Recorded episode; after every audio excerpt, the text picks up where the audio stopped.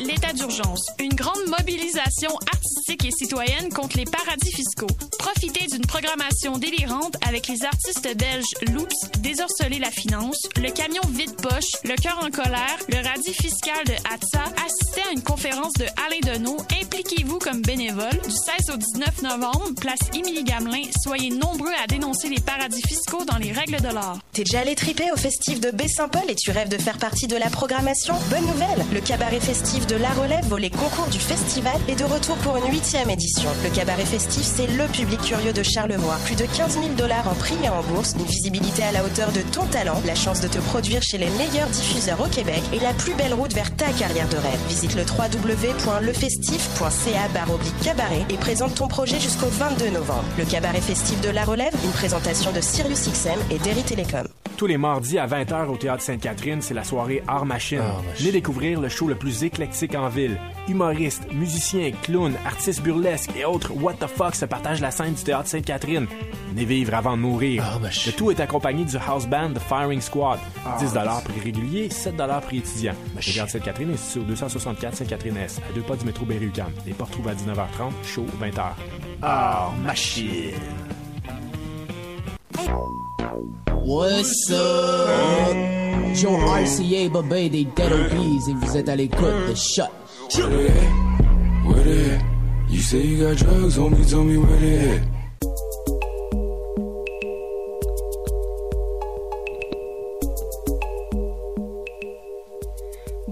Chers auditeurs de choc.ca, ici Anna Villandré et vous écoutez Le Monde en Marge, une émission d'actualité internationale dans laquelle on s'intéresse à des sujets dont on a peu ou pas du tout entendu parler dans les médias québécois.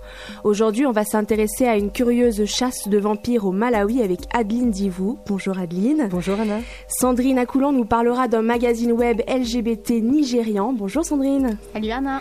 Ali, notre correspondant du journal international à Lyon, nous parlera d'un cauchemar politique du président turc Erdogan. Johan Kokio nous fera le point sur la crise du Darfour qui perdure depuis maintenant 15 ans, 14 ans. Salut 14 Johan. ans, merci. Voilà, très longtemps.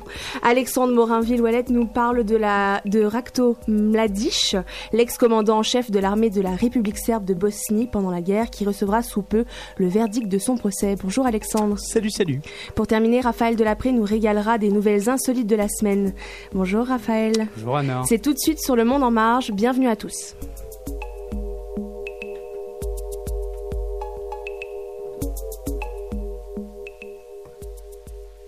Alors Adeline, tu nous parles d'un mois d'octobre sanglant ayant eu lieu au Malawi. Il y a une chasse aux vampires, c'est ça? On pourrait presque penser à une blague faite à l'occasion d'Halloween, mais non. On en est loin et c'est ça qui est inquiétant pour ce pays d'Afrique australe. En fait, cette histoire est partie d'une rumeur, c'est toujours comme ça, hein, de toute façon. Donc mi-septembre, trois hommes ont été accusés de vampirisme et se sont fait lyncher par la foule. Tellement lynchés qu'ils ont été tués. Oui, c'est grave et c'est choquant, surtout pour notre époque. Et ça ne s'est pas arrêté là, puisqu'en un mois, neuf personnes sont mortes pour cette même raison au Malawi. Tout ça parce que la population locale est persuadée qu'il y a des buveurs de sang, de sang humain bien entendu, qu'ils consommeraient pendant des cérémonies de magie noire. Et dans ce pays, on accorde une grande importance à la sorcellerie, donc vous vous imaginez un peu pourquoi on arrive à des situations comme celle-là. Cette histoire a pris tellement d'ampleur qu'il y a eu des milices d'autodéfense qui se sont mises en place. Il y a aussi eu des barrages routiers dans les villages pour chercher des pièces de métal dans les véhicules, car c'est un signe qu'on est un vampire. Pas de chance pour les médecins et les bricoleurs. Hein. Donc c'est pour ça qu'on parle de chasse aux vampires, parce que les habitants font eux-mêmes la justice, et c'est très très violent. Pour vous donner un exemple, un homme qui était handicapé mental et soupçonné d'être un vampire a été battu puis brûlé vif. Effectivement, c'est très choquant. Est-ce que les autorités font quelque chose pour euh, arrêter ça? Bah, pour commencer, la police a imposé un couvre-feu à la population dans quatre provinces du sud du pays. Plus de 140 personnes ont également été arrêtées après le lynchage des présumés vampires. Le président du Malawi, Peter Mutharika, a de, son côté promis qu'il mettrait un terme à la situation. Par contre, la communauté internationale s'est retrouvée impuissante dans cette situation. Les Nations Unies et des organisations humanitaires ont dû se retirer de ces zones violentes début octobre pour protéger justement leur personnel. Et cette violence se confirme aussi par le fait qu'il y a des personnes euh, albinos qui sont régulièrement tuées dans le pays afin d'utiliser leurs organes dans des rituels magiques. Et dans les pays voisins, la situation n'est pas meilleure. Au Mozambique aussi, les histoires de vampires refont régulièrement surface. En tout cas, il n'y a eu aucune preuve de présence de vampires d'après les, ori- les autorités sanitaires. Alors, pas de morsures ni de traces de consommation de sang humain. Merci, Adeline. Alors au Nigeria, toujours en Afrique, un nouveau magazine web fait beaucoup parler de lui en abordant ouvertement l'homosexualité et les questions de genre. Dans un pays qui criminalise encore l'homosexualité, c'est un projet assez risqué, Sandrine. Oui, ça s'appelle un Nasty Boy et c'est euh, euh, ça l'a vu le jour en février 2017 à l'initiative d'un jeune étudiant en droit et un publicitaire de seulement 23 ans, Richard Akousson. Et c'est un magazine web qui porte sur la mode et la culture. Il propose aussi de nombreux portraits de créateurs. Dans un style léché avec beaucoup de photos de mode et un fond d'écran rose pâle distinctif, euh, ça fait assez contemporain. Et pourquoi alors Nasty Boy? Nasty boy, un vilain garçon, parce que le fondateur voulait s'approprier un peu les injures qu'il savait qu'il recevrait sur les médias sociaux et euh, dans, l'opinion publique. Il y a une grande réticence à remettre en question la virilité affichée dans l'industrie de la beauté au Nigeria. Le magazine aborde les enjeux liés à la communauté LGBTQ, mais pas seulement. Il se veut avant tout une vitrine pour la culture nigériane urbaine. Le contenu du site est encore assez basique, euh, parce qu'il n'a pas encore euh, beaucoup d'existence, mais c'est vraiment une incursion intéressante dans le bouillonnant milieu de la mode de Lagos, la plus grande ville du pays, le plus peuplé d'Afrique. Comme il est risqué de s'afficher ouvertement homosexuel au Nigeria, le magazine utilise surtout les images pour faire passer son message.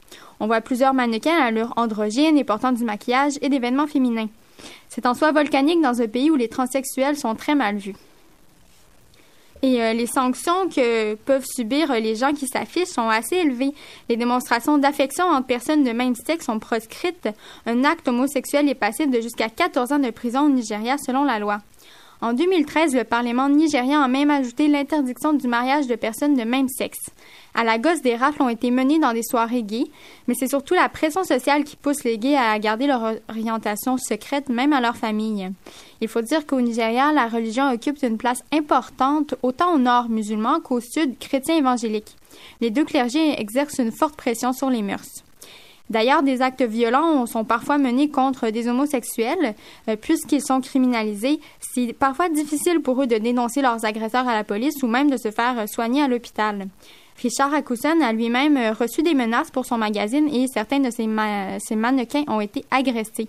Et malheureusement, cette criminalisation-là est loin d'être unique au Nigeria. 71 autres pays continuent de considérer qu'aimer quelqu'un de même sexe est un crime. Moi, j'ai une petite question pour toi, Sandrine, avant tout ça. Euh, tu dis que c'est passible de 14 ans de prison au Nigeria, mais que depuis 2013, ils interdisent le mariage gay. Ça veut dire que le mariage gay était légal, mais être homosexuel, c'était passible de prison. Je suis pas sûr de comprendre. Oui, exactement. Ben, en fait, ils ont ajusté leur législation et euh, c'était pas légal, mais ils n'avaient pas encore spécifié que ça l'est pas. Voilà. voilà, c'était euh, pour euh, bon de toute façon, je pense pas qu'il y avait beaucoup de mariages homosexuels avant 2013, mais mais donc là, on a vraiment on est allé en l'encontre, il y avait plusieurs pays qui qui le légalisait. Et là, euh, le Nigeria s'est dit euh, non, non, nous, on veut vraiment affirmer que ce n'est pas légal. Alors, euh, mais justement, comment il a été reçu dans ce contexte-là, le magazine? Il y a quand même beaucoup de lecteurs, la majorité au Nigeria, mais aussi dans la diaspora nigériane, notamment aux États-Unis. L'impact sur les mentalités du Nigeria, ça pourrait cependant être quand même assez restreint parce que le public est très ciblé. Euh, pourtant, les publications occidentales, elles, ont rapidement fait leur chou gras et c'est même vu cité dans le prestigieux Vogue, une consécration pour euh, une publication ah mode. Et euh, en explorant plusieurs types de marginalité, le magazine souligne l'écart entre le système rigide et la jeune et nombreuse génération ouverte sur le monde. Dans un Nigérien, la croissance économique parmi les plus rapides, Anasty Boy, c'est la vitrine d'une ouverture populaire grandissante quand même envers l'homosexualité. Bon, alors, euh, magazine à aller voir en ligne. Merci Sandrine. Oui, tout à fait, le site euh, va être disponible. Alors nous allons partir maintenant pour une courte pause musicale avec la chanson Jammu Africa du chanteur Ismaelo.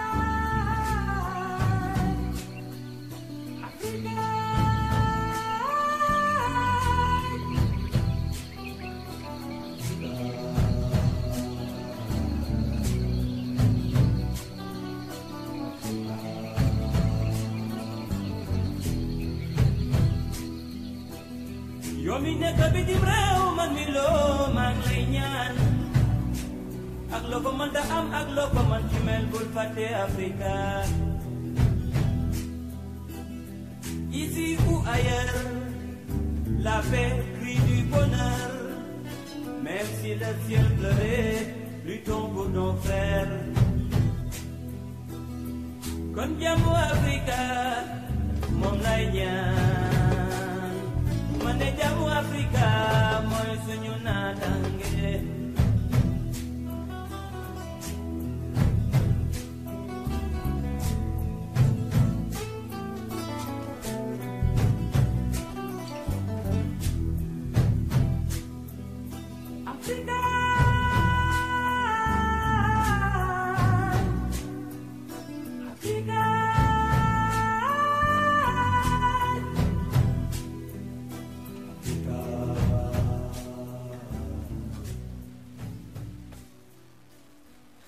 bout de la ligne, notre correspondant du journal international à Lyon, Ali. Salut Ali.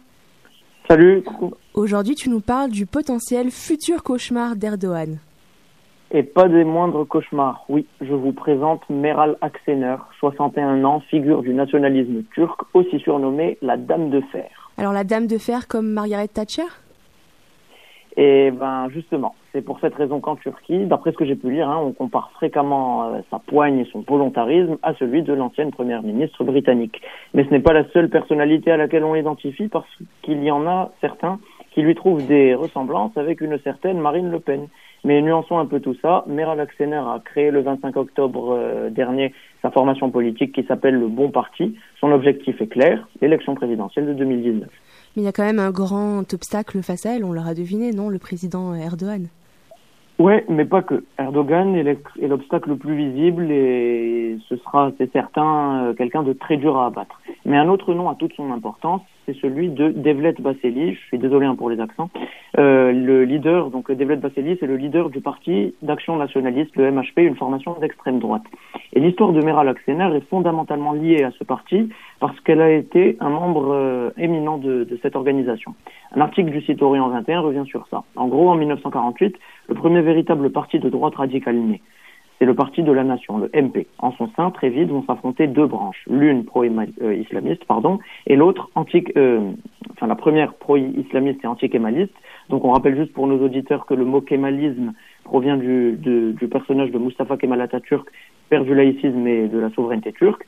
Donc ça c'est la première branche. Et l'autre branche, elle prône un rapprochement avec les populations tur- turcophones autour de la Turquie. Après quelques années d'affrontement, un homme va réaliser la symbiose de ces deux formations et fonder en 69 le MHP. Quand cette personne meurt en 97, est organisé un congrès pour connaître son successeur à la tête du parti, et c'est ce Devlet Basili qui est désigné.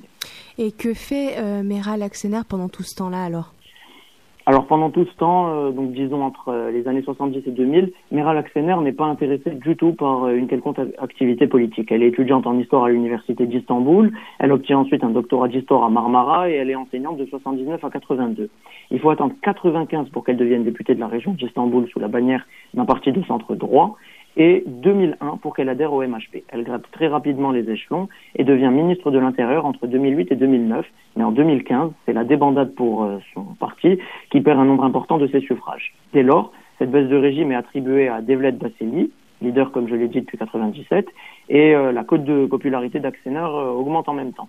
Ses partisans et elle-même demandent une ou un nouveau chef pour diriger le parti et face au refus de Basseli, la fronde commence. Une attitude qui est très mal perçue par les autorités de l'AKP, donc l'AKP c'est le parti d'Erdogan, hein, euh, qui l'accuse au lendemain euh, du coup d'État avorté de juillet 2016 de trahison tout simplement. Elle est renvoyée du MHP et elle fonde le 25 octobre dernier le Bon Parti.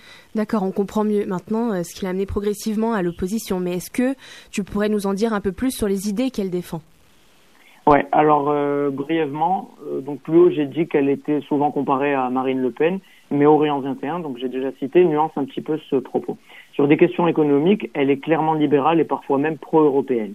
Sur des questions sociales, elle se déclare certaines fois laïque, dans le sens où elle souhaite éloigner les organisations confessionnelles de la politique. Et euh, lorsqu'elle est évincée du MHP, le journal Le Monde rapporte que 70% des militants du parti la suivent. Mais elle entend bien élargir quand même son futur électorat, aussi bien des déçus de l'AKP qu'à des formations centristes comme le CHP, qui est le parti d'Atatürk euh, de nature socialiste laïque. Au final, ce que je pense important à retenir dans tout ça, c'est que Meral Aksener, c'est une opposante au pouvoir d'Erdogan, qui se présente sous les étoiles de son nouveau parti en 2019 et dont les idées vont du centre à l'extrême droite. Un sondage de l'Institut Gezi l'accrédite même d'une victoire au second tour face à Erdogan avec 52,9% des, suffrages. Et euh, je vous lis l'une de ses dernières déclarations euh, très récentes avant de m'en aller. Donc je cite je ruine sa zone de confort car il sait que je suis une vraie rivale. Au moins, au moins c'est dit. Alors au dossier à suivre. Merci Ali. À la semaine prochaine. Au revoir. Salut. Alors que les États-Unis se disent prêts à tenir des pourparlers pour retirer le Soudan de sa liste noire d'États soutenant le terrorisme et donc de lever son, son, embargo économique, le processus de paix dans le pays semble encore dans l'impasse. Johan, pouvez-vous nous éclairer davantage sur la crise du Darfour? Alors oui, le 29 juin dernier, le Conseil de sécurité des Nations Unies a voté à l'unanimité une résolution qui prévoit la réduction de 30% des troupes militaires de la mission de maintien de paix au Darfour. Pourtant, le chapitre du Darfour est loin d'être clos. Cette région, historiquement délaissée au plan économique et politique, a été le théâtre de luttes violentes depuis 2003.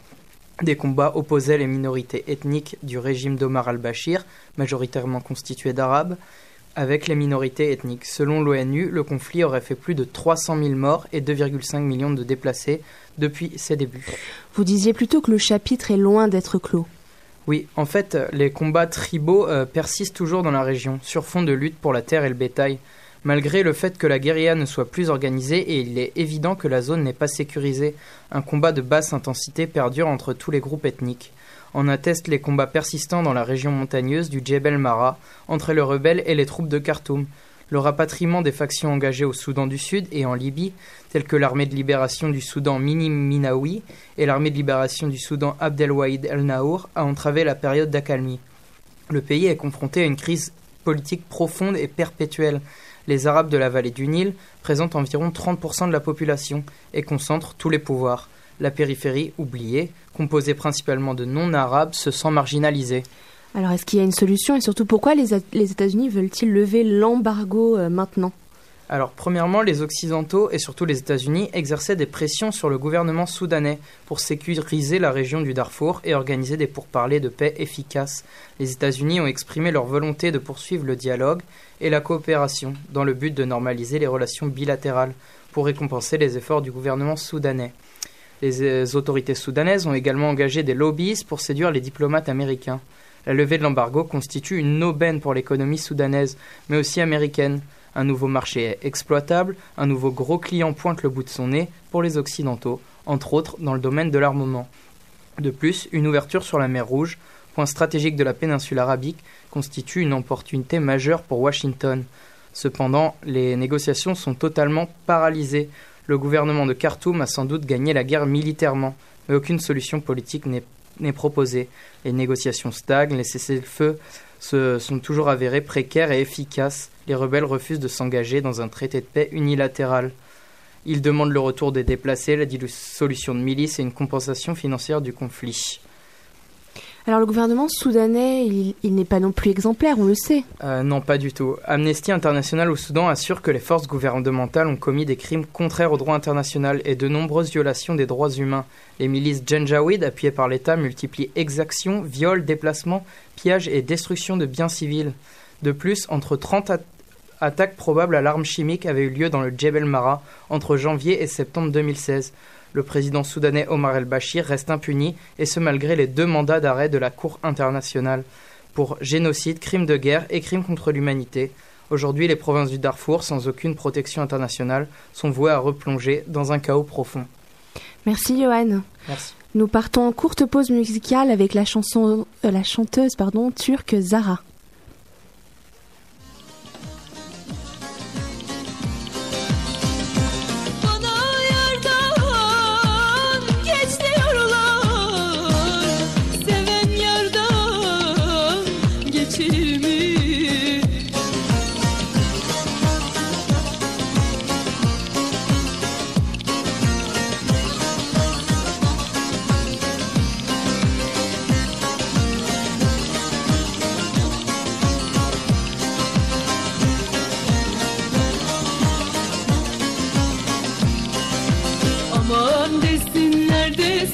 Şeker yesinler. Şu kız şu olana yanmış desinler. Aman desinler desinler şeker yesinler. Şu kız şu olana yanmış desinler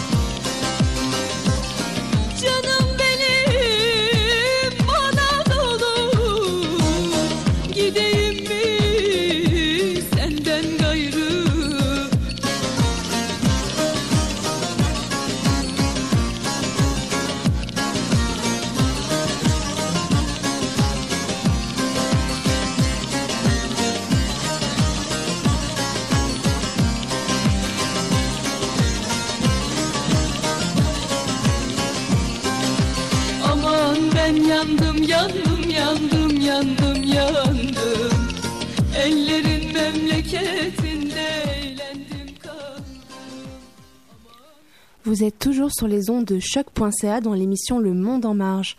Le jugement d'un procès historique va être enfin rendu cette semaine aux Pays-Bas après cinq ans de témoignages et de délibération. Alexandre, qui est donc jugé? Oui, le procès qui tire à sa fin est nul autre que celui de Ratko Mladic, j'espère ne pas massacrer son nom, euh, qui est également surnommé le boucher des Balkans euh, pour son rôle dans la guerre de Bosnie. Après 15 ans de cavale et de chasse à l'homme mondial, l'ancien commandant des forces de l'armée de la République serbe de Bosnie a été finalement arrêté en 2011. Son procès, lui, a débuté le 16 mai 2012. Alors de quoi est-il accusé?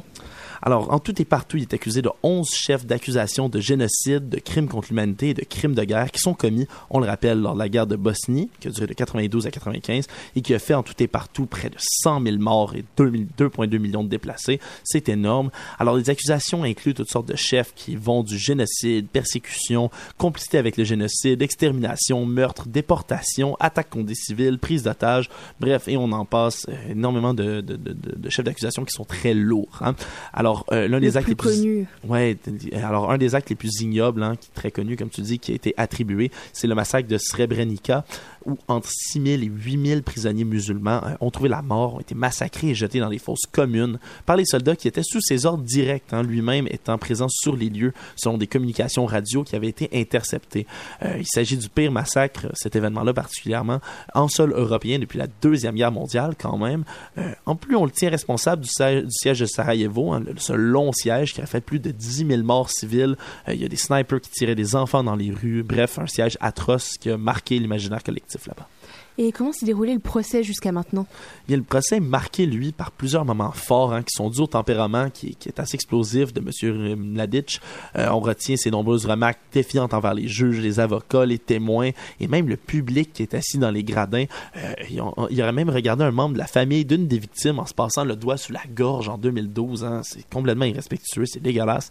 Euh, il a traité le tribunal pénal international pour l'ex-Yougoslavie, pardonnez-moi, qui est le TPIY, c'est le nom de ce tribunal-là euh, sur lequel il passe. Euh, il l'a traité de tribunal satanique, comme on dit. Euh, le verdict de ce procès, lui, qui est le dernier du tribunal en tant que tel, qui a été fondé en 93 par le Conseil de sécurité de l'ONU, est donc attendu avec impatience pas plus tard que demain, mercredi le 22, soit près de 523 jours d'audience, 10 000 preuves, 600 témoins. Alors, c'est un extrêmement long procès qui va clore justement ce tribunal-là. Alors, un peu fermer la page, si on veut, sur tout ce chapitre-là de la guerre de Bosnie, qui sera malheureusement jamais oublié, jamais effacé dans l'histoire euh, de l'homme. Et est-ce- qu'est-ce qu'on peut, enfin, à quoi on peut s'attendre comme verdict? Est-ce que tu sais? C'est perpétuité, j'imagine. Eh bien, c'est- très compliqué, surtout qu'évidemment, là, c'est pas la Deuxième Guerre mondiale quand même, mais il est, il est quand il est quand même âgé. Lui a fait, je pense, c'est deux ou trois infractus déjà, euh, dont Oui, il a un en 74 procès. ans. Oui, 74 ans, il s'en vient vieux. Alors, c'est probablement prison à vie. Je pense pas qu'ils vont peuvent le condamner à mort dans tous les cas. Alors, euh, on, il vise prison à vie, mais ce qui était difficile, c'est que euh, il est déjà reconnu coupable des actes en tant que tel. Euh, c'est vraiment de le, la, la- la preuve qui était à faire, c'est s'il était euh, directement courant et complice du génocide en tant que tel et des actes, parce que dans tous les cas, il avait à répondre. Il s'est confirmé qu'il était en poste, qu'il était là. Et d'ailleurs, une cavale de 15 ans quand même, tu t'enfuis pas 15 ans sans avoir quelque chose à te reprocher. hein. On se le dit. Effectivement. Alors, le verdict va, devrait essayer, évidemment, autour de prison à vie, mais entre, entre vous et moi, que ce soit 15 ans ou prison à vie, euh, ce bonhomme-là va probablement Oui. mourir en prison. Et c'est très bien comme ça. Si on peut se permettre un petit euh, commentaire euh, pas du tout crédible de journaliste. Bref, alors euh, c'est demain le verdict. On suit ça de demain le proche, verdict euh, et euh, on reviendra là-dessus la semaine prochaine. Je glisserai un mot par rapport à ce fameux verdict. Parfait. C'est maintenant l'heure du journal insolite, insolite pardon, avec euh, Raphaël Delapré. Oui, une compagnie ferroviaire japonaise s'est excusée de l'énorme gêne occasionnée par l'un de ses trains parti 20 secondes d'avance. C'est un zèle qui a étonné le Japon car ils sont réputés pour leur grande ponctualité afin d'assurer un trafic des plus fluides possibles. Au moindre retard, le chef euh, de bord d'un train japonais s'excuse à maintes reprises, ce qui dure souvent plus longtemps que le retard lui-même. Les excuses de la compagnie ont déclenché de nombreux commentaires amusants d'internautes dans le monde entier qui ont comparé le service offert par les trains dans leurs pays respectifs qui sont souvent, eux, en retard. La marine américaine a qualifié d'inacceptable le, ven- le vendredi 17 novembre dernier l'humour potage d'un de ses pilotes qui a dessiné un pénis géant dans le ciel. Les résidents de... Je l'ai vu, ça, c'est absolument hilarant. Vous irez voir Tu les l'as vu dans le vidéos. ciel? Non, non, mais Ah, il y a des- il y a beaucoup de- non, mais il y a beaucoup d'images. Les hein. résidents de Ouais. la petite ville de- d'Okanogan ont constaté avec stupeur jeudi que l'un des avions de chasse de la base aérienne voisine dessinait une trajectoire inhabituelle dans le ciel de cette petite localité de 2500 personnes dans l'État de Washington. L'incident a rapidement fait le tour des réseaux sociaux et attiré l'attention des médias américains à un moment où les États-Unis connaissent une avalanche de révélations sur les, sur les harcèlements et les violences sexuelles dans la foulée de la de l'affaire Harvey Weinstein, pardon, pour la prononciation. L'armée russe a publié mardi des images présentées comme des preuves irréfutables que les États-Unis couvrent le groupe État islamique. Les images aériennes en noir et blanc à la frontière irako-syrienne ont, ont été publiées sur les comptes Twitter sur les comptes Twitter et Facebook du ministère de la Défense russe. Seul hic, euh, l'ONG russe a rapidement rapproché l'une de ces images avec le jeu vidéo de la guerre AC-130 Gunship Simulator. Les images en cause ont rapidement été supprimées par l'armée russe qui a ensuite assuré qu'il s'agissait d'une erreur de la part d'un employé civil. L'armée russe a plusieurs fois accusé Washington de faire le jeu de l'État islamique en Syrie, l'accusant de faire semblant de combattre les djihadistes afin de compliquer l'avancée des troupes gouvernementales. Alors merci Raphaël, c'est ce qui conclut notre émission d'aujourd'hui. Merci à Alice, Sandrine, Adeline, Johan, Raphaël et Alexandre. C'était Anna Villandré pour Le Monde en Marge et à la semaine prochaine.